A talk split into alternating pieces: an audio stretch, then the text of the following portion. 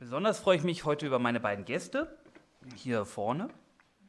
Martina Renner ist Bundestagsabgeordnete und Innenpolitikerin für die Partei Die Linke. Ähm, ich habe beim, bei der Vorbereitung dieser Veranstaltung mal so durchgezählt. Ähm, wir sind mittlerweile auf zehn Veranstaltungen in den verschiedenen Veranstaltungsformaten zusammengekommen, die du für und mit unserem Verein bestritten hast.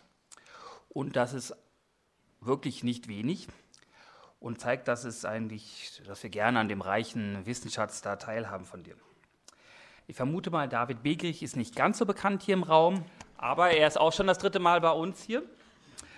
Ähm, er kommt vor allem miteinander aus Magdeburg und ähm, das letzte Mal hatten wir ihn auch eingeladen zu dem Spezialgebiet, das auch mit seinem Bundesland verbunden ist, und zwar mit dem Institut für Staatspolitik, in, das in dem Dorf Schnellruder liegt und wo es, also worüber wir sprechen, über die sogenannte neue Rechte. Für den Ablauf des heutigen Abends, den habe ich mir äh, so vorgestellt, wir machen drei Teile. Also im ersten Teil ähm, ich habe ich mir ein paar Fragen aufgeschrieben und Ihnen auch schon vorher gegeben, dass es ein bisschen ihr ein paar Informationen kriegt oder Einschätzungen, die ihr vielleicht nicht in den Zeitungen gelesen habt, die oder wo es ein bisschen was gibt, was man so nicht so erfährt. Dann in Teil 2 geht es ein bisschen, ähm, mehr so Einschätzungen, Diskussionsfragen, wie, was für eine Konsequenz eigentlich daraus gezogen werden sollte politisch. Und der dritte Teil, ähm, das seid ihr mit euren Fragen und Anmerkungen. Da wird sicherlich einiges kommen. Ich will mit einer ganz einfachen Frage mal anfangen, Martina. Ähm, für die, die es von euch nicht alles der, mitbekommen haben, es war das ja ähm, jetzt nicht wenig, was darüber berichtet wurde, über dieses, das sogenannte Treffen in, im Hotel Adlon oder beziehungsweise Gästehaus Adlon, das Hotel Adlon ist in Berlin, in, in oder beziehungsweise bei Potsdam. Worum ging es da eigentlich bei diesem Treffen, das durch die Korrektivrecherche so prominent gemacht wurde?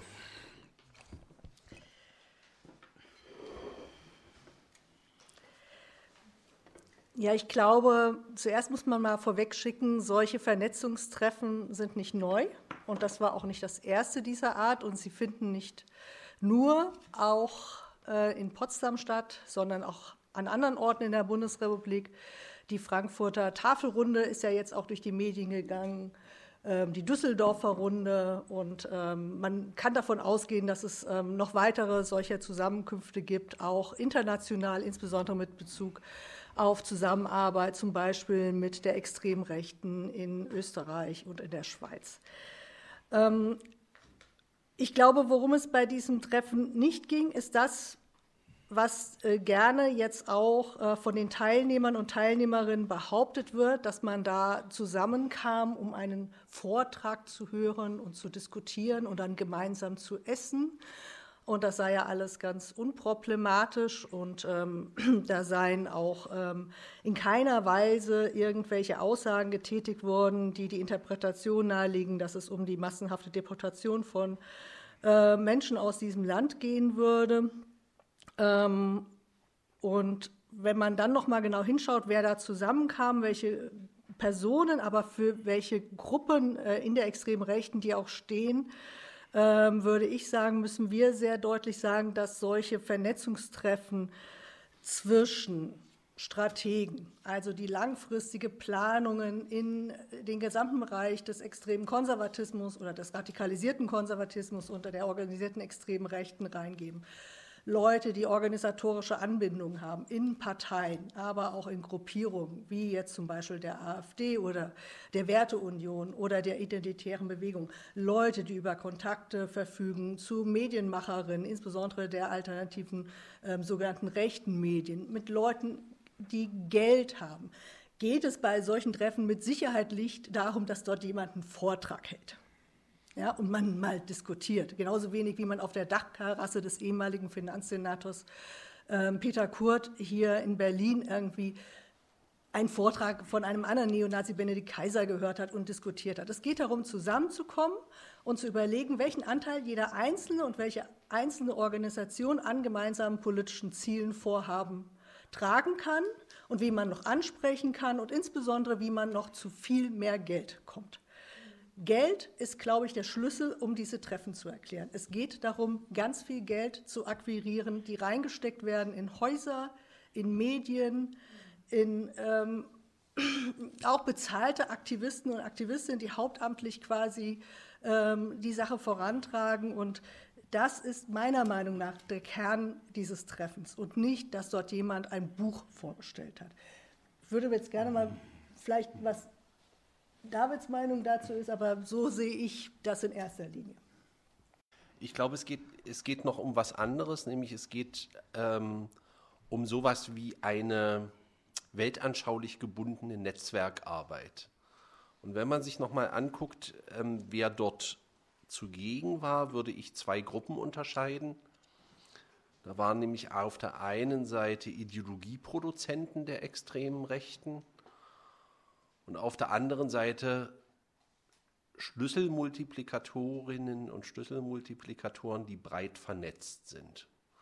Und diese beiden Akteursgruppen zusammenzubringen und im Kontakt zu halten, ist, glaube ich, für dieses Milieu, über das wir sprechen, sehr, sehr wichtig, weil man zwar über eine lose Gesinnungsgemeinschaft wahrscheinlich miteinander verbunden ist, aber natürlich diese Gesinnungsgemeinschaftsformen auch immer wieder bekräftigt werden müssen, auch sowas brauchen wie so eine äh, sozusagen wie eine Vernetzungsknotenpunkt.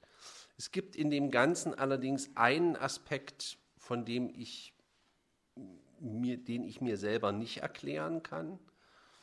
Ähm, und der besteht darin, dass einige der Teilnehmer habituell und lebensweltlich nicht zueinander passen. Also nehmen wir doch mal so jemanden wie Mario Müller, mit dem ich schon diverse unangenehme Begegnungen hatte. Auf der einen Seite und auf der anderen Seite sehr honorige Herren, ähm, die bestimmt sehr teuer essen gehen und jetzt auch nicht ähm, Hemden von der Stange kaufen. Zwischen denen gibt es ein lebensweltliches und habituelles Gefälle, würde ich sagen. Und das Interessante ist, dass man sich trotzdem zusammen in einem Raum aufhält und miteinander spricht. Ich glaube nämlich, dass eigentlich sowas gar nicht notwendig ist, sondern dass das Kreisbewegungen sind, in denen die einen das eine tun, ohne das andere zu lassen und die Kontakte eher über so eine Vermittlungsebene laufen. Also das war das, was mich überrascht hat, dass dort äh, Leute zusammenkommen, die habituell nicht zueinander passen. Na? So. Ähm, was wiederum auch aus meiner Sicht darauf schließen lässt, dass diese Frage von Berührungsängsten oder ähm, mit wem habe ich zu tun, eigentlich keine Rolle mehr spielt. Und dies wiederum meiner Ansicht nach Rückschlüsse zulässt auf das Selbstbewusstsein, das politische Selbstbewusstsein, ähm, das in diesen Kreisen inzwischen gang und gäbe ist. Ähm, ich habe den Eindruck, dass in den ostdeutschen Landesverbänden die AfD vor Kraft gar nicht laufen kann. Die wissen gar nicht, wohin mit ihrer mit, mit, mit, ihren, äh, mit der Vorstellung, dass, das, dass sie den Eindruck haben, eigentlich ist es nur noch eine Frage der Zeit, dass sie das Heft des Handelns äh, übernehmen. Und das ist, glaube ich, so eine Konstellation, über die man dann noch mal, wo man dann noch mal ein bisschen intensiver reingucken kann. Und ich glaube, wir müssen dann auch noch mal über einzelne Teilnehmer und ihre Rolle und Funktion reden. Also ich habe ähm, auch versucht, da so Gruppen zu bilden. Ich glaube, das war irgendwie so etwas, was sofort passiert ist. Und ich würde auch sagen, da waren die Strategen, dann waren da die Finanziers und ich finde, es gibt eine dritte Gruppe, die eigentlich auch dazu, dringend dazugehört und für die steht Mario Müller, das ist die Gruppe der Vollstrecker.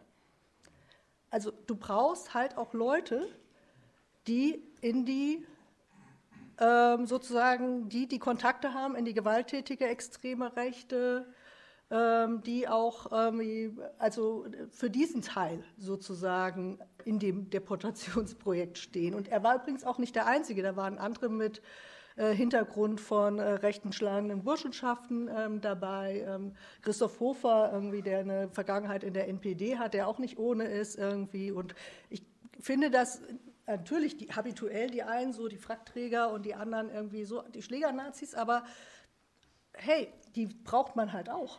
Also ich habe mir das darüber erklärt. Aber vielleicht können wir das dann nachher auch noch mal in der großen Runde diskutieren, wie diese Zusammensetzung zustande kam.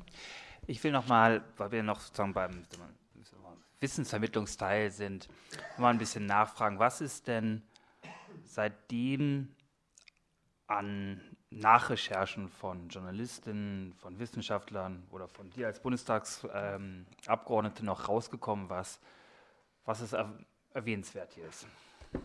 Ja, was wir auch in der Debatte im Bundestag gesehen haben, es gab ja eine aktuelle Stunde zu diesem Geheimtreffen im ähm, Adlon, nicht im Adlon Hotel, sondern ähm, ähm, in diesem Landsitz irgendwie bei Potsdam, ähm, dass ähm, ein Aspekt ähm, von Teilnehmern am schwersten in die Öffentlichkeit gezogen werden konnte, und das sind CDU-Mitglieder. Das ist in der Debatte relativ ähm, schnell verkürzt worden. Da sind welche von der Werteunion dabei.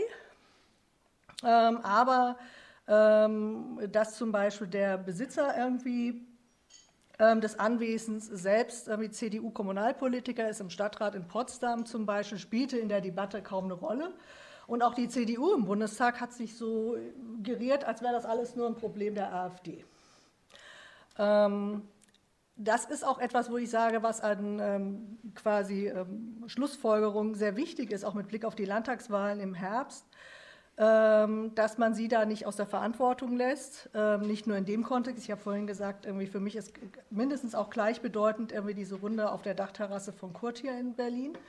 Ähm, dass man eben auch irgendwie über eben den radikalisierten Teil des Konservatismus, irgendwie den rechten Rand der CDU und ihre Kontakte auch in äh, Wirtschafts- und Finanzkreise und so weiter redet.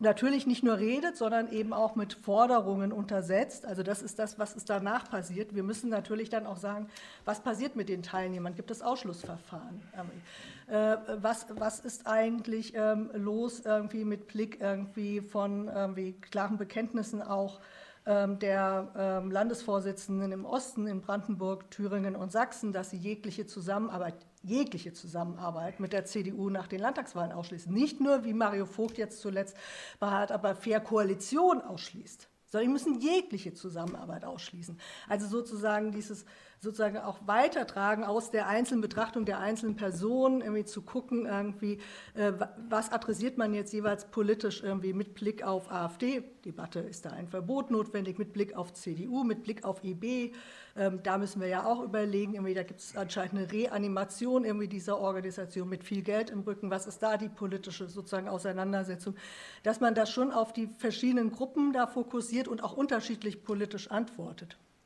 Ähm, ich glaube, dass es für die Öffentlichkeit äh, teilweise verwirrend ist, wenn wir uns verlieren in einzelnen Namen. Ja?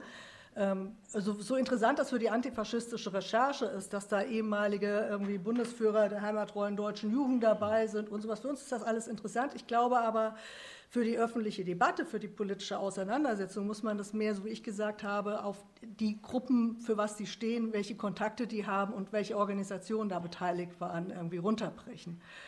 Und ähm, wie gesagt, da ist für mich ähm, der wesentliche Teil, der da unterbelichtet ist, eben auch irgendwie ähm, die Rolle von ähm, CDU-Lern in diesen Kreisen. Und das ist, habe ich etwas in der politischen Debatte danach gemerkt, irgendwie, was immer wieder irgendwie hinten runterkippt. Mhm. Martina möchte es nicht so an einzelnen Personen aufziehen. David hat gesagt, man muss sich einzelne Personen anschauen. Ähm, deswegen die Frage an dich, ähm, David. Wie ist denn diese Person Martin Sellner, äh, ein österreichischer Identitärer, einzuschätzen? Also vor, ich würde sagen, äh, fünf bis zehn Jahren kannten ihn die Personen, die so regelmäßig, was ich, Antifa-Infoblatt lesen oder den rechten Rand. So, jetzt ist das eine Person, ähm, die in der Tagesschau genannt wird. Und es wird davon ausgegangen, dass sozusagen der gewöhnliche Tagesschau-Guckerin oder Gucker ungefähr weiß, wer das ist, was ja sozusagen schon eine ziemliche Aufwertung als äh, als politischer Akteur erfahren hat. Man, man, könnte das, man könnte sich das natürlich jetzt leicht machen und sagen, in einem Satz, der Mann ist ein rechtsextremes PR perpetuum mobile. Ja, also das, das ist ja ein, ähm, also es ist ja ein Phänomen, der Typ hat ja offenkundig kein Privatleben, sondern findet ausschließlich in den diversen sozialen Medien statt. Ähm, was man, glaube ich, ein bisschen zum Hintergrund wissen muss, ist, dass er zu denen gehörte, die sehr frühzeitig den Konzeptansatz von Generation Identitaire aus Frankreich rezipiert hat. Wahrscheinlich auch an einer Pilgerfahrt deutscher Rechtsextremisten nach Frankreich vor, kann ich jetzt nicht genau sagen, wie viele Jahren, äh, mit, an der auch Martin Lichtmess und Götz Kubitschek teilgenommen haben, dabei war.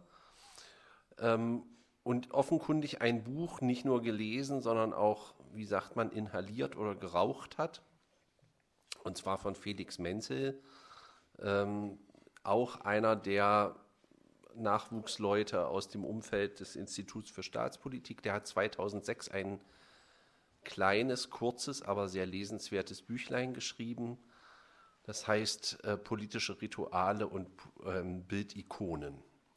Und in diesem Buch wird eine Strategie strategisch-politischer Kommunikation entworfen, die fast ausschließlich auf Bildsprache und die Inszenierung von politischen Symbolen setzt. Und wenn man dieses Buch nochmal liest und dann die Entstehungsgeschichte der Identitären im deutschsprachigen Raum versucht, so ein bisschen sukzessive nachzuvollziehen, dann wird man feststellen, dass das sozusagen, ähm, das vollzieht sich wie so ein äh, wie, so ein, wie so eine Blüte, die sich nach und nach entfaltet. Und einer der Schlüsselpersonen ist Martin Sellner, der aus Österreich kommt und einen Teil seiner politischen Sozialisation im Umkreis von Gottfried Küssel verbracht hat, ähm, der auch mal eine Zeit hatte, wo er hier in den Straßen hier rund um äh, dieses schöne Viertel hier äh, sein Unwesen getrieben hat, Anfang der 1990er Jahre, also ganz konkret 1990, 1991 sind wir ihm hier immer wieder begegnet. Damals war, war er tätig für die volkstreue außerparlamentarische Opposition Österreichs und war ein enger Weggefährter, Weggefährte deutscher Neonazis. Nein, Martin Sellner ist eben, der ist wirklich ein Phänomen, ähm, weil er die Fähigkeit hat, und das ist in diesem Zusammenhang, glaube ich, sehr wichtig. Die haben in dem Zusammenhang mit diesem Treffen, und das ist seine, seine ähm, das ist das, was er am besten kann, die haben aus einer Malus-Berichterstattung einen Plot-Twist hingelegt und haben daraus eine Bonus-Berichterstattung gemacht. Ähm, getreu dem Motto, auch Negativberichterstattung ist erstmal gut, weil wir finden in den Medien statt. Ähm, und Sellner hat sozusagen eine Meisterschaft darin entwickelt, auf der Klaviatur ähm, aller möglichen Medien zu spielen. Also es ist etwa zwei Jahre her, da war er der titelgebende Kopf äh, der österreichischen Wochenzeitung Profil. Das ist in Österreich das, was der Spiegel hier ist. Das muss man halt erstmal schaffen. Klar wurde da auch geschrieben, ne, er ist rechtsextrem, dieses, jenes, sonst noch was aber ähm, er ist eben wirklich äh, ähm, sehr, sehr äh, medienaffin und hat überhaupt keine Hemmungen, so ein klassisches Grabbing zu machen. Also er steht vor dem Holocaust-Mahnmal in Berlin ähm, und hat eine Kamera, wahrscheinlich eine Handykamera vor sich, erzählt die krasseste Scheiße äh, lädt das in seinem äh, Telegram-Kanal hoch und kann sich sicher sein, dass binnen kürzester Zeit sich 30k Leute finden, die das großartig finden. Ähm, und das hat was damit zu tun, ähm, wie der rüberkommt. Also der kommt grundsätzlich unverkrampft rüber, grundsätzlich in so einem, in so einem Coolness-Faktor, das ist sozusagen die eine Handlungsebene. Die andere Handlungsebene, warum der wahrscheinlich da war, ähm, ist, dass er auf so einer strategisch-operativen Ebene, also nicht auf einer intellektuellen Ebene, sondern auf einer strategisch-operativen Ebene in den letzten Jahren immer wieder so Konzeptentwürfe gemacht hat zu der Frage, wie kommt denn die extreme Rechte über diesen Modus von Ernst Jünger Lesekreisen hinaus? Also das eine ist ja, sich schön in Schnellroda zu treffen und dort Bier zu trinken und verschwörerisch in die Augen zu gucken und zu sagen, wir wissen Bescheid. Und das andere ist aber, das zu übersetzen in den, in den Kampagnenmodus, in den nach außen gehenden Modus, ähm, der tatsächlich einen Einfluss nimmt auf gesellschaftspolitische Diskurse, also zum Thema Einwanderung. Das ist nun mal eines ihrer Leib- und Magenthemen, Thema, zu, äh, zu dem sie halt immer und immer wieder zurückkommen. Und wenn man sich das anguckt, was er in den letzten Jahren geschrieben hat, dann gibt es da so eine Art rote Linie und die, oder vielleicht sollte man besser sagen, braune Linie. Und diese braune Linie dreht sich um zwei Themen, nämlich erstens Thema Migration in allen ihren Varianten. Und das zweite Thema ist, wie kommt man denn zu einer grundsätzlichen Veränderung des politischen Systems im deutschsprachigen Raum?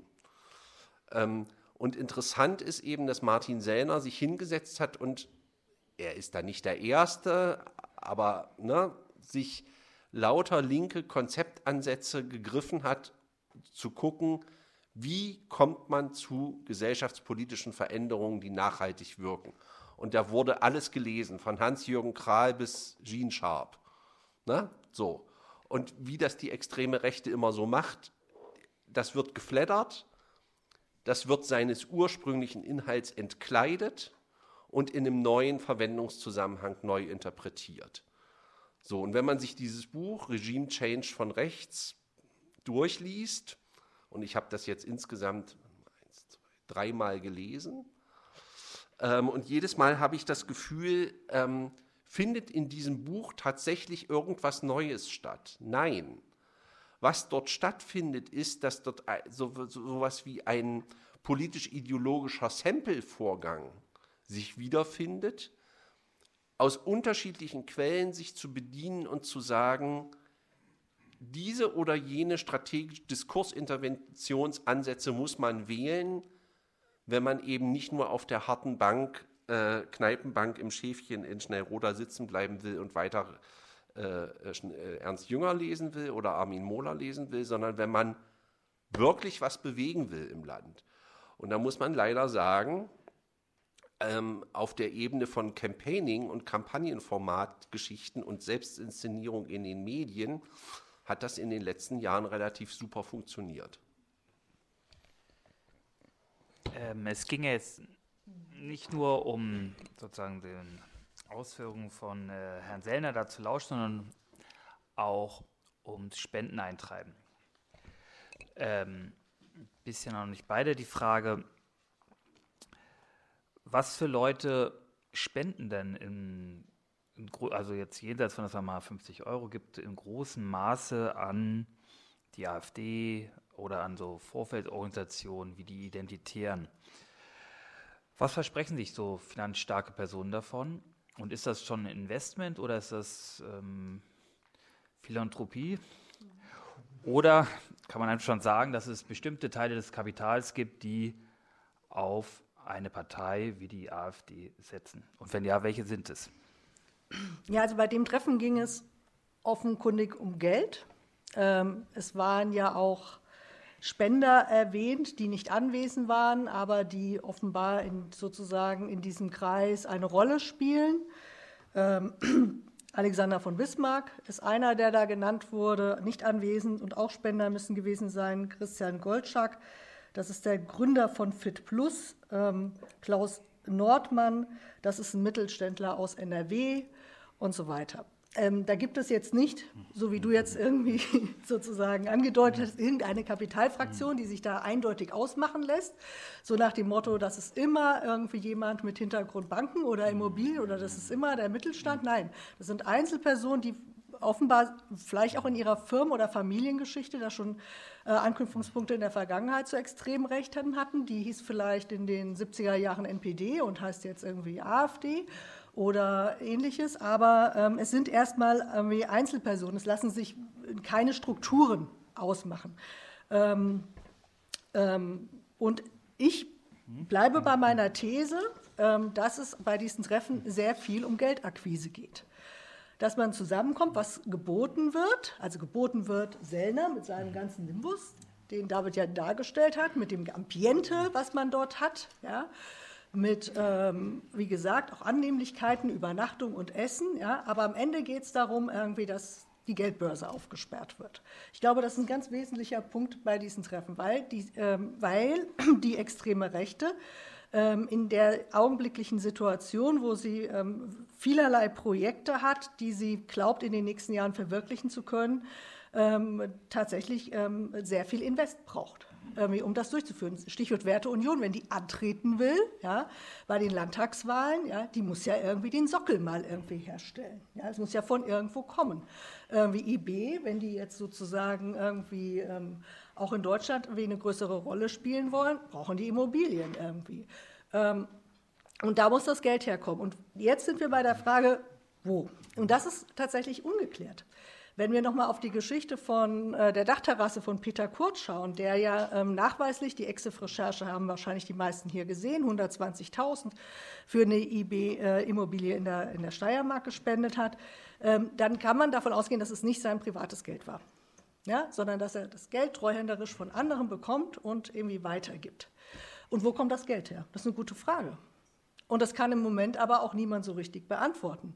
Ähm, und ähm, wenn man sich äh, anschaut, irgendwie, ähm, dass es noch weitere zum Beispiel Immobilien gibt, die derzeit schon betrieben werden äh, von der IB oder auch in, vielleicht in Zukunft noch geplant sind, dann reden wir da von Beträgen, die gehen im Millionenbereich. Also wir reden auch nicht um kleine Beträge. Ja? So. Und ähm,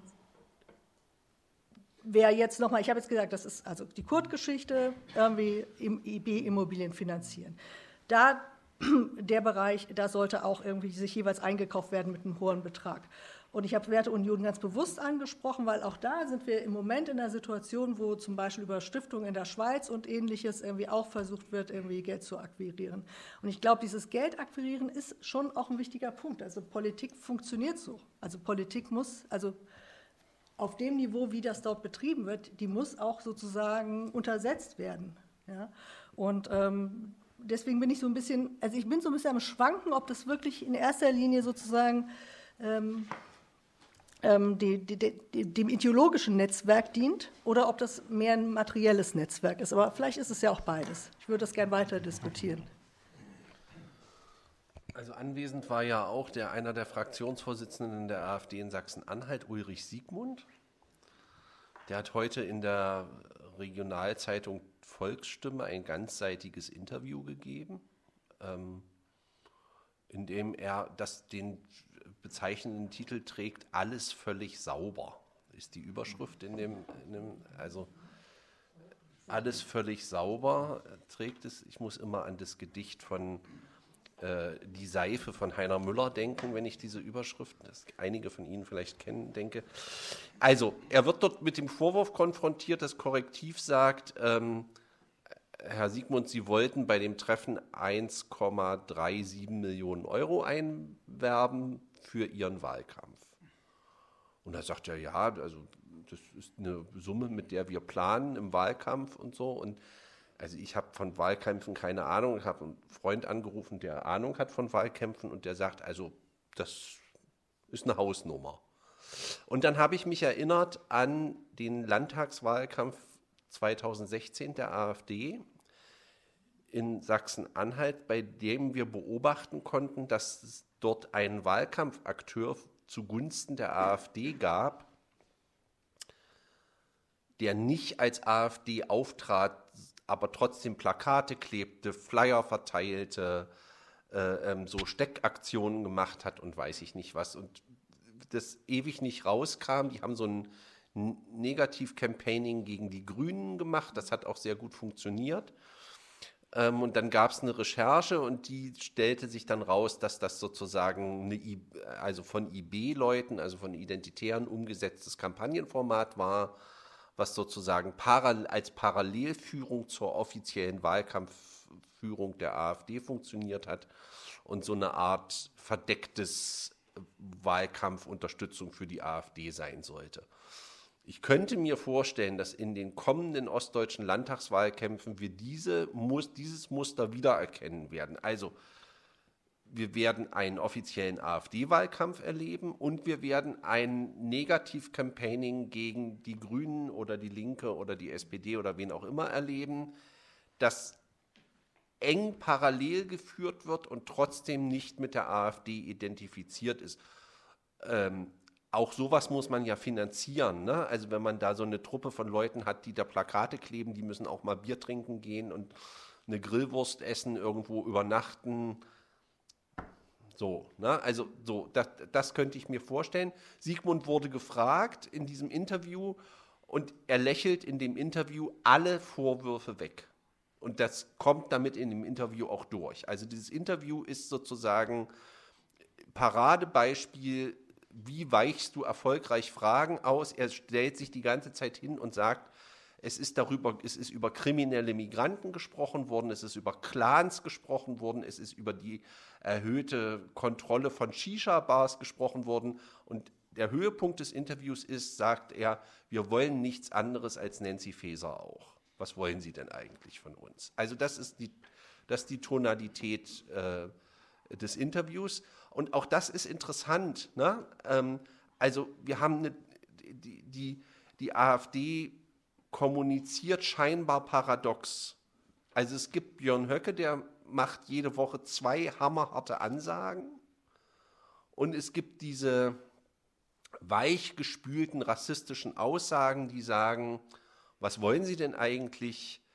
wir bewegen uns mit allem, was wir sagen, absolut im Mainstream des, des, gegenwärtigen öffentlichen Diskurses zum Thema Einwanderung und Migration.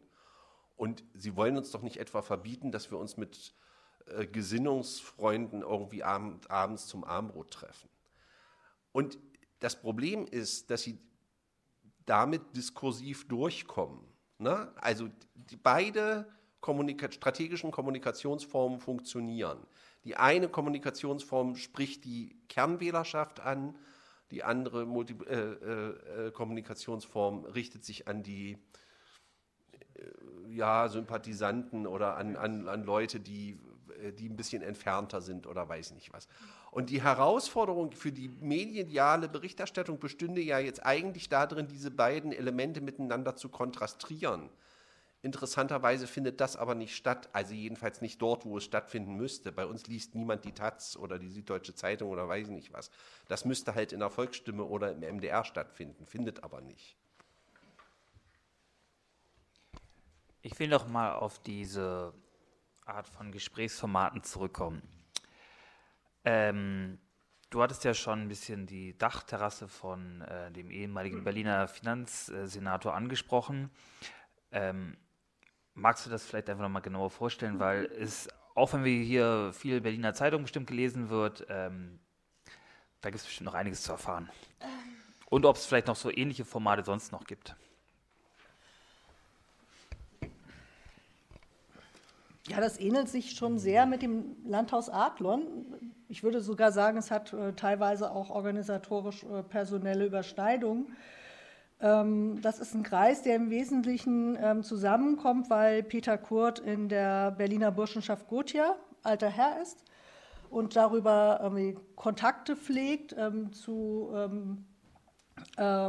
ja, nicht nur irgendwie extrem Rechten in dieser Burschenschaft, das weiß man schon viele Jahre. Irgendwie sind eben auch ähm, Neonazis aktiv. Irgendwie man hat einen eigenen Kampfsport irgendwie Verein gegründet und ähnliches sondern auf der anderen Seite eben auch ähm, Leute zusammenkommen, die sowas wie so eine rechte Bohem sind. Also so Verleger, ja, und äh, scheinbar irgendwie Intellektuelle äh, und so weiter. Und diese Mischung äh, ist offenbar irgendwie ähm, ja, für die, die dorthin gehen, irgendwie auch so ein Momentum, ähm, dass das etwas ist, was ähm, ja, so ein bisschen Exklusivität ausstrahlt, ja, und irgendwie also auch ein bisschen was Anrüchiges, also so interessant ist. Ähm, und ähm, das war auch nicht das erste Treffen, über das jetzt der Spiegel berichtet hat auf äh, dieser, dieser Dachterrasse. Ähm, das muss auch äh, fortgesetzt dort sein, dass man zusammenkommt.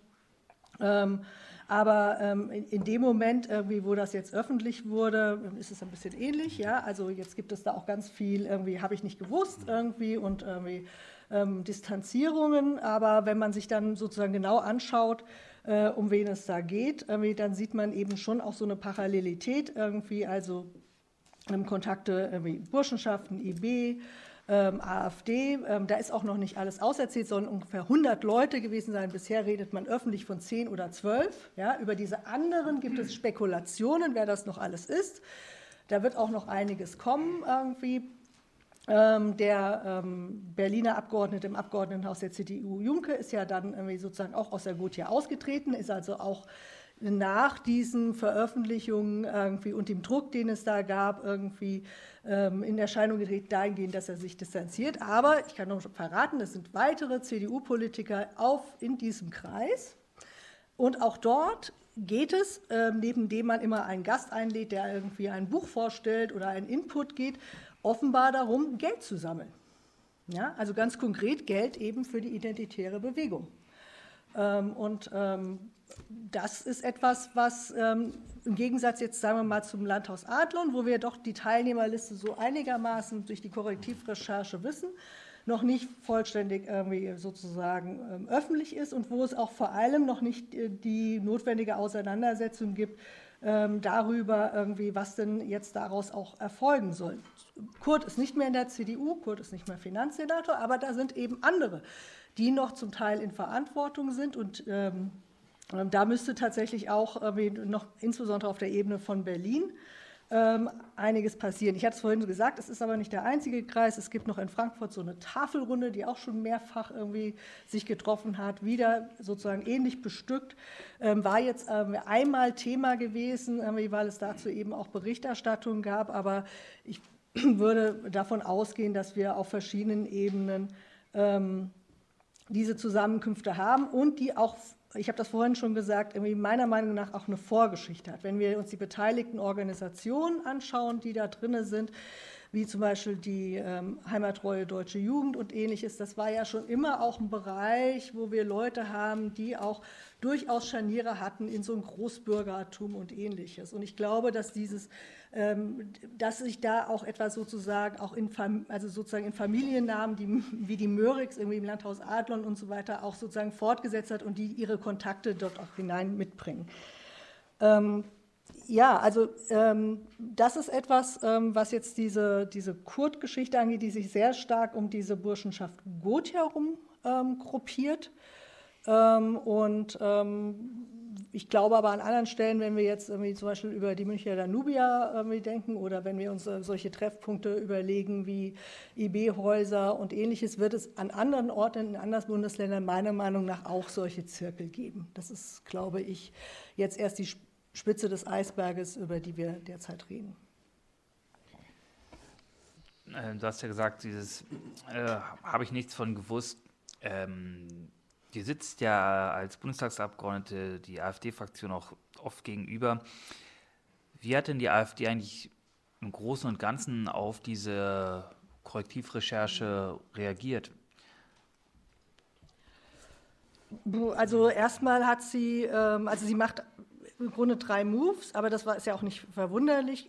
Ähm, einfach zum einen irgendwie sich als Opfer einer öffentlichen Diffamierungskampagne darzustellen, die ganze Zeit rumzuheulen, dass irgendwie, irgendwie Stasi bei ihnen vor der Tür stand, irgendwie, dass das privat war, dass man irgendwie sozusagen auch ähm, dort irgendwie ähm, in, in, sozusagen auch in eine persönliche Privatsphäre eingebrochen ist. Ähm, und ähm, dahinter auch noch eine Verschwörung zu mutmaßen, das kommt Punkt 2, also erstmal Opfer, zweitens Verschwörung. Ja? Korrektiv ist eigentlich der lange Arm vom BMI, das ist alles im Bundesministerium des Innern ausgedacht. Die werden vom Staat bezahlt und sind sozusagen nur die Fußtruppen von Feser. Ja? Irgendwie. Also haben wir Opfer, haben wir Verschwörung und ähm, dann irgendwie ähm, bisschen bizarr teilweise, irgendwie haben sie auch noch bei uns im Innenausschuss rumgeheult, irgendwie, dass das alles nicht sein kann, weil sie einen Unvereinbarkeitsbeschluss mit den identitären Bewegungen hätten. Das war, der, das war dann der lustige Teil bei der Veranstaltung, ja, weil ich meine, die Hälfte der Mitarbeiterinnenschaft irgendwie der AfD-Bundestagsfraktion irgendwie ist daher, ja, aber egal. Ähm, und ähm, das hat so die, die ganzen Debatten irgendwie durchgezogen. Jetzt gehen sie zum Teil auch, ähm, äh, das war in der Sitzungswoche, also letzte Woche, jetzt gehen sie so teilweise jetzt auch zum Gegenangriff über. Ähm, das gehört ja auch dazu, Opferverschwörung, Gegenangriff. Also sie fangen an, irgendwie ähm, sich Anwälte und Anwältinnen zu nehmen, irgendwie Strafanzeigen zu stellen und so weiter. Also das ist so im Moment irgendwie ähm, der Stand inhaltlich irgendwie zum Thema. Ähm, ähm, kann ich nur also ähm, den Abgeordneten Helferich der AfD zitieren, ähm, der ja nicht Mitglied der AfD-Bundestagsfraktion ist, ja, weil er irgendwie das, also dieses kennen ja alle noch irgendwie das freundliche Gesicht irgendwie des was Nationalsozialismus, ja, genau, ähm, verwandt hat ähm, also der ziemlich weit rechts außen ist. Der ist aber trotzdem ja durchaus im Landesverband NRW nicht vollkommen ausgegrenzt, sondern spielt da immer noch eine Rolle. Der hat in der Debatte zur Aktuellen Stunde auch gesprochen, als also fraktionsloser Abgeordneter, und der hat ihn selbst, ich weiß gar nicht, was die Aufregung will. Rechte treffen sich mit Rechten und machen rechte Sachen. Ja? Also es gibt auch einen Teil irgendwie, der so relativ klar sagt, hey, ja. Was ja korrespondiert mit dem genau. Statement der Ost Fraktionsvorsitzenden, ähm, die sich getroffen haben und gesagt haben, Remigration, das ist unser Konzept. Also ne, das ähm, muss man ja gar nicht drum herum reden. Das ist das was, das, was wir wollen, das, was wir anstreben. Und dann kann man sich ja nochmal angucken, die haben in den Landtagen haben sie dann jeweils Debattenanträge gestellt. Ähm, ich habe mir das in Sachsen-Anhalt angeguckt, ähm, diese aktuelle Debatte, die es da zu dem Thema gab. Und da machen sie halt das, was sie am allerbesten können, ähm, nämlich, dass sie sozusagen so eine Art Schubumkehr inszenieren. Also Kirchner, der AfD-Fraktionsvorsitzende, im Landtag von Sachsen-Anhalt bekannt für seine sehr polemischen, sehr aggressiven Reden, ähm, stellt sich dann hin und sagt, ähm, wir sagen nichts anderes als das, was der Bundeskanzler und die Bundesinnenministerin sagt, ähm, hat alles nichts mit nichts zu tun. Was wollen Sie denn eigentlich? Ähm, ich bin sogar mit einer ausländischen Frau verheiratet. Glauben Sie denn, äh, dass ich die würde abschieben wollen? Ähm, und dann kriegt er, gibt es ein Interview mit ihm, wo er statt auf die Fragen zu antworten, erzählt, wie er diese Frau, die glaube ich aus Moldawien kommt, kennengelernt hat und dass er die liebt und dieses und jenes. Kann ja auch alles, wird auch alles so sein, hofft man für sie und für ihn und so. Aber äh, ne, also sozusagen konsequent am Thema vorbeizureden und gleichzeitig wieder diese paradoxe Kommunikation zu führen und einerseits zu sagen, ja, wir stehen zu den Sachen, die wir, äh, äh, die wir inhaltlich vertreten, aber andererseits zu sagen, ähm, das, was uns unter, ähm, das, was dort berichtet wird, wird uns untergeschoben, das sind böswillige Berichterstattung, ist böswillige Berichterstattung und so weiter. Also es ist beides. Und ich glaube, man muss sich immer vor Augen führen, ähm, die AfD avisiert immer ihre Kernwählerschaft, von der ich sagen würde, sie liegt etwa bei 20 Prozent.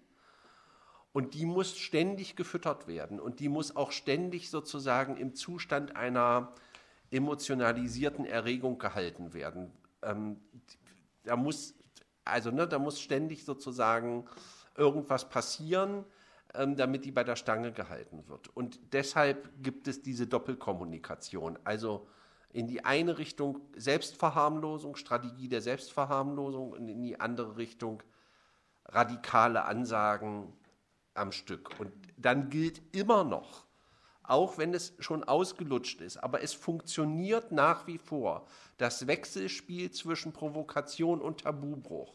Vor, zurück, zur Seite, ran und von vorn. Und das heißt, die AfD macht eine Pressemitteilung und prescht drei Schritte nach vorne wartet 72 Stunden ab, vielleicht auch nur 48, vielleicht auch nur 12, je nachdem, wie stark die Provokation oder der Tabubruch ist. Ähm, dann springt die Medienmaschinerie an, die Medien flüstern sich gegenseitig zu, ist das jetzt ein Tabubruch, ist das eine Provokation, muss man darauf eingehen, muss man äh, da ein Sonderinterview oder eine Talkshow-Einladung oder weiß ich nicht was machen. Das können die ganz in Ruhe an sich abtropfen lassen und dann verschickt man die nächste Pressemitteilung und sagt, das ist missverstanden worden. Das ist nicht so gemeint worden. Das waren böswillige Unterstellungen. Und, das, und jetzt kommt aber das Wichtigste. Das Wichtigste ist, wenn man drei Schritte vorgeht und einen zurück, ist man immer noch einen vorangegangen. Und das heißt, man hat sozusagen den, man hat wieder das getestet, wie weit lässt sich der politisch-mediale Betrieb am Nasenring durch die Manege führen. Und wir können an dieser Geschichte, also beispielsweise an dem Umgang mit dem Begriff Remigration, geradezu exemplarisch lernen, dass die AfD nach wie vor in der Lage ist, einen Großteil des politisch-medialen Betriebs sich zu Willen zu zwingen, sich zu Willen zu zwingen und am Nasenring durch die Manege zu führen und zu diktieren, was mit welch, welche Begriffe, welche Themen auf welche Art und Weise diskutiert werden. Und solange das nicht endet, wird auch der Erfolg der AfD nicht enden. Solange dieser Mechanismus nicht endlich durchbrochen wird und solange der Mechanismus der politisch-medialen Fixierung auf die Erfolge der AfD, und zwar selbst dort, wo es keine sind, nicht endet, wird auch der Erfolg der AfD nicht enden, weil nichts macht so erfolgreich wie Erfolg. Erfolg macht sexy. Niederlagen sind unsexy. Und ich verstehe überhaupt nicht, warum es nicht gelingt, politisch nicht und medial nicht gelingt, die Niederlagen und die Fehler der AfD äh, strategisch zu diskutieren. Das ist ein Problem. Und davon profitiert die Partei nach wie vor. Das war doch eigentlich ein schönes Schlusswort sozusagen zu dem analytischen Teil. Jetzt möchte ich ein bisschen zu den Folgen kommen. Und zwar an euch beide mal die Frage, ähm, in Berlin war jetzt ja am Samstag, eine, ich glaube wahrscheinlich eine der größten Demonstrationen, die die Stadt gesehen hat. Ähm, wahrscheinlich 10 Prozent der äh, wahlberechtigten Bevölkerung war wahrscheinlich da. Ähm, Berlin ist ja aber nicht die einzige Stadt, wo sowas stattgefunden hat. Es fand ja auch in kleinen Städten statt, in mittelgroßen Städten.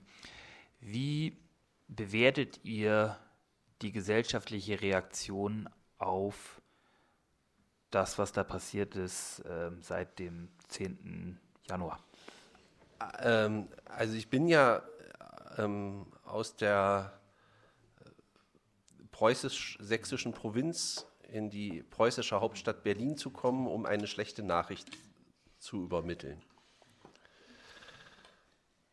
große Demonstrationen in Hamburg, Köln, Berlin, Frankfurt sind gut,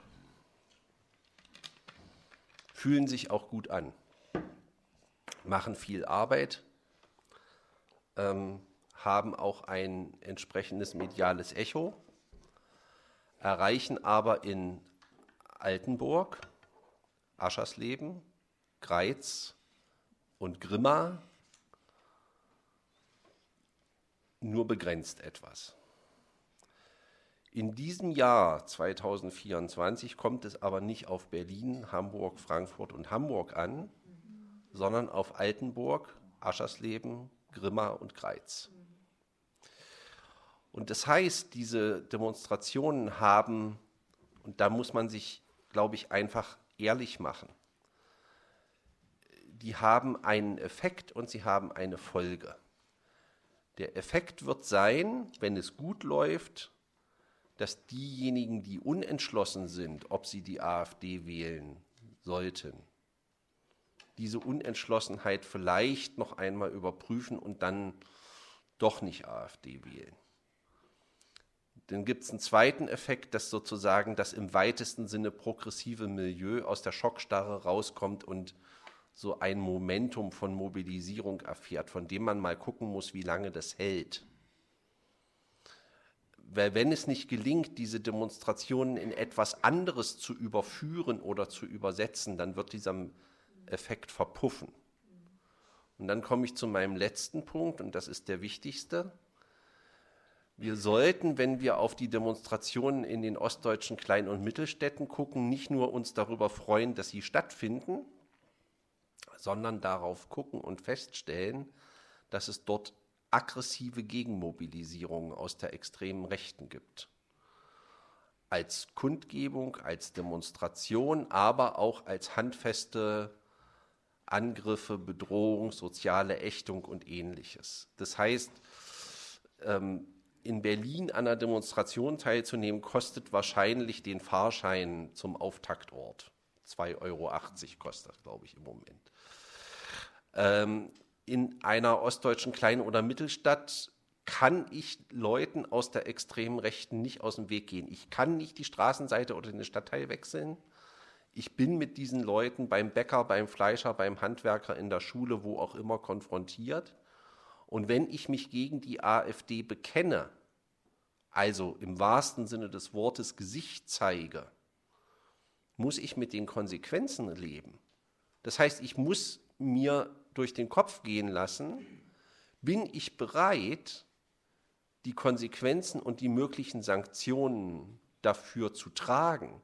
Und ich habe in der letzten Woche mit einigen Leuten aus Städten der von äh, mir genannten Größenordnung telefoniert, die mir gesagt haben, ja, wir sind zu diesen Demonstrationen hingegangen, aber wir rechnen jetzt auch fest damit, dass der Gegendruck, der uns auf uns ausgeübt wird, erheblich, ganz erheblich steigen wird.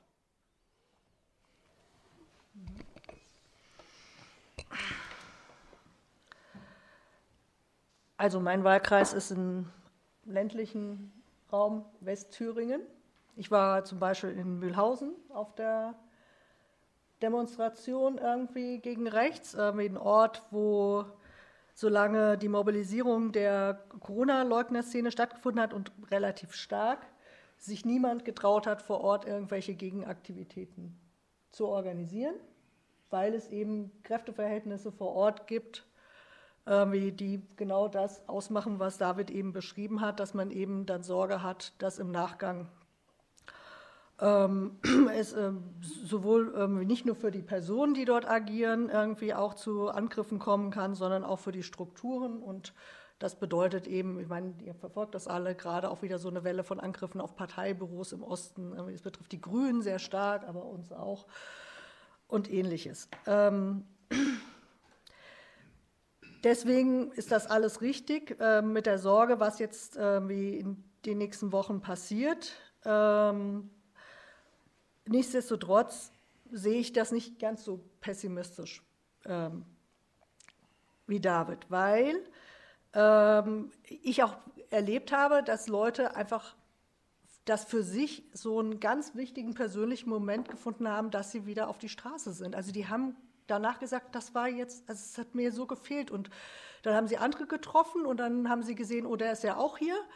Und ähm, das hat erstmal etwas gemacht mit dieser sozusagen ja, ähm, Kommune, Stadt, Gesellschaft vor Ort.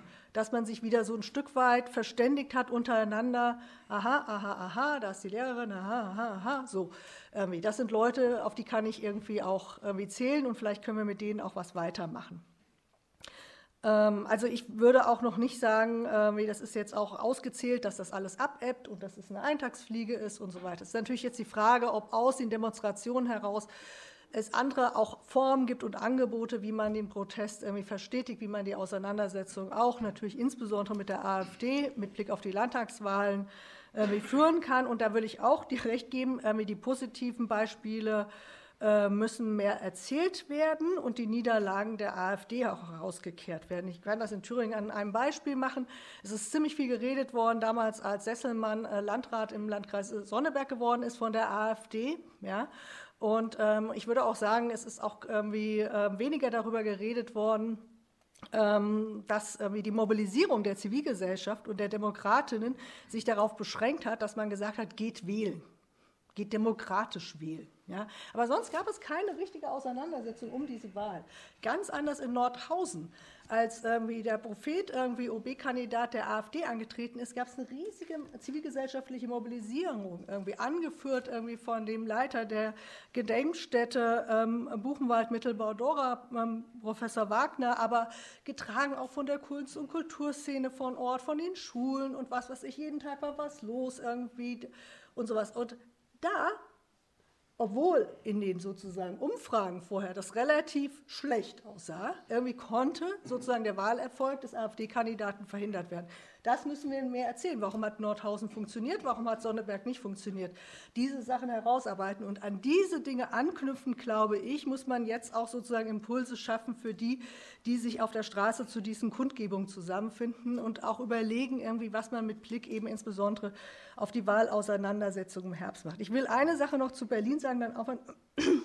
Ich würde nicht sagen, es ist vollkommen egal, ob es in Berlin, Frankfurt und München Demonstrationen gibt. Weil meiner Meinung nach können sie eine ganz andere Funktion erfüllen, als jetzt die Frage ähm, mit Blick auf die Wahlen irgendwie es ähm, Unentschiedenen irgendwie schwerer zu machen, irgendwie das Kreuz bei der AfD irgendwie zu lassen. Ähm, es gibt ja meiner Meinung nach neben den Wahlen noch eine andere Auseinandersetzung. Und das ist die Frage, ähm, inwieweit es uns gelingt, irgendwie die Strukturen irgendwie der extremen Rechten zu schwächen.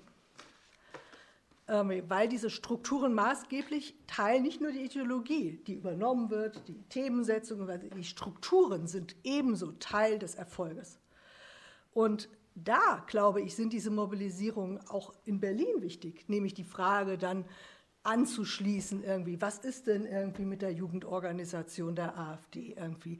Wieso können die irgendwie in Behörden und äh, was weiß ich im Parlament irgendwie da rumschalten, wie sie wollen irgendwie und so weiter. Und dafür ist, glaube ich, diese Mobilisierung in den Großstädten irgendwie, daraus könnte auch eine Auseinandersetzung mehr mit Blick auf diese sozusagen Netzwerke laufen und weniger auf die Frage irgendwie, dass irgendwie sozusagen auf, auf die konkreten Wahlhandlungen abgezählt, abgestellt wird. Deswegen würde ich jetzt gar nicht so sagen, das ist hier wirkungslos. Es erzeugt Druck, es erzeugt im Moment Druck. Das Innenministerium muss jetzt prüfen, die IB zu verbieten, die JA zu verbieten. Irgendwie, die sind richtig ins Laufen gekommen. Ja, jetzt kann man darüber diskutieren, ob das sinnvoll ist. Ich würde sagen, es ist sinnvoll, ja, irgendwie, weil ich möchte nicht irgendwie, dass hauptamtliche Neonazis vom Staat bezahlt werden. Ja. Aber ähm, es ist auch aus diesen Demonstrationen heraus Druck erfolgt. Ich glaube, das muss man auch klar haben. Womit ich zur letzten Frage an euch beide komme und hoffe, dass ihr sie äh, ganz kurz beantwortet. Ähm, das Wort Verbot ähm, fiel schon. Äh, sicherlich auch schon tausendmal diskutiert worden. Äh, ist es richtig, wenn der Staat faschistische Organisationen verbietet? Ähm, oder ist das eine, eine ähm, Scheingefecht. Deswegen an euch beide kurz einmal die Frage, ähm, AfD-Verbot, sollte sowas oder sollte sich politisch darum bemüht werden, dass sowas geprüft wird? Oder ist das ein sinnloses Unterfangen? Ja, also das ist ja bekannt. Ich äh, bin eine Vertreterin der Position, die sagt, wir sollten ähm, ähm, die Chancen und Möglichkeiten eines AfD-Verbots prüfen. Ähm, dazu sollte der Bundestag und vielleicht auch einige Bundesländer irgendwie sich verständigen, dass es einen entsprechenden Auftrag gibt. Ähm, ich sage das auch als ähm, Politikerin der Linken. Ähm, in unserem Erfurter Programm steht ganz klar, dass unsere Partei für das Verbot aller Organisationen der extremen Rechten ist, mit dem Nachsatz, dass natürlich ein Verbot niemals die inhaltliche und argumentative Auseinandersetzung mit den zugrunde liegenden Einstellungen und Ähnlichem irgendwie ersetzen kann. Das ist auch klar. Das ist nicht, damit ist das nicht verschwunden, aber es würde, ähm, das ist meine äh, Meinung, ähm, schon irgendwie ein, äh, also ich habe es vorhin jetzt auf die JA und die IB bezogen, ja, ich kann es auch auf die, die AfD sagen es würde schon ähm, ein Fenster öffnen, wo wir es schon mit einer erheblichen strukturellen Schwächung irgendwie der extremen Rechten zu tun haben und dieses Fenster dann nutzen können, eben auch für ähm, eine verstärkte politische Auseinandersetzung. So. Also ich würde das teilen, aber ich glaube auch, dass der Weg zu einem AfD-Verbot sehr weit ist. Und in der Debatte darf nicht der Effekt entstehen, dass die Leute sagen, naja, dann sollen doch jetzt mal Bundestag, Bundesrat, Bundesregierung das prüfen. Ähm, und das ist deren Verantwortung, da müssen wir jetzt selber gar nicht, oder, ne? Also man muss so ein bisschen aufpassen, dass das die Leute nicht passiv stellt. Punkt 1. Punkt 2. Für die kommenden Wahlen, egal was jetzt, wird diese Frage des AfD-Verbots keine Rolle spielen. Ähm, also das wird auf die Frage, was passiert bei den Kommunalwahlen, bei den Europawahlen, bei den ostdeutschen Landtagswahlen, äh, wird es keine Rolle spielen. Ähm, ich stelle mir gerade ein Szenario vor, also nicht gerade, sondern schon seit mehreren Monaten ein Szenario vor, ähm, in dem die AfD in, bei den Landtagswahlen bei 30 Prozent, vielleicht bei 35 Prozent plus X Einkommen. Und ich würde sehr viel lieber intensiver diskutieren als über die Frage, kommt ein AfD-Verbot? Ja, nein, vielleicht. Ist es, glaube ich, sehr viel notwendiger, sich über Worst-Case-Szenarien Gedanken zu machen und zu sagen, welche politischen Handlungsoptionen bleiben denn, wenn dann in zwei von drei Bundesländern, in denen gewählt wird, eine politische Situation entsteht, in der eigentlich das im weitesten Sinne progressiv-emanzipatorische Lager nicht mehr politisch handlungsfähig ist und seine Handlungsfähigkeit ver verloren hat. Und jetzt kann man dagegen 50.000 Einwände formulieren, aber am Ende bleibt immer die Notwendigkeit, dieses Worst-Case-Szenario zu denken.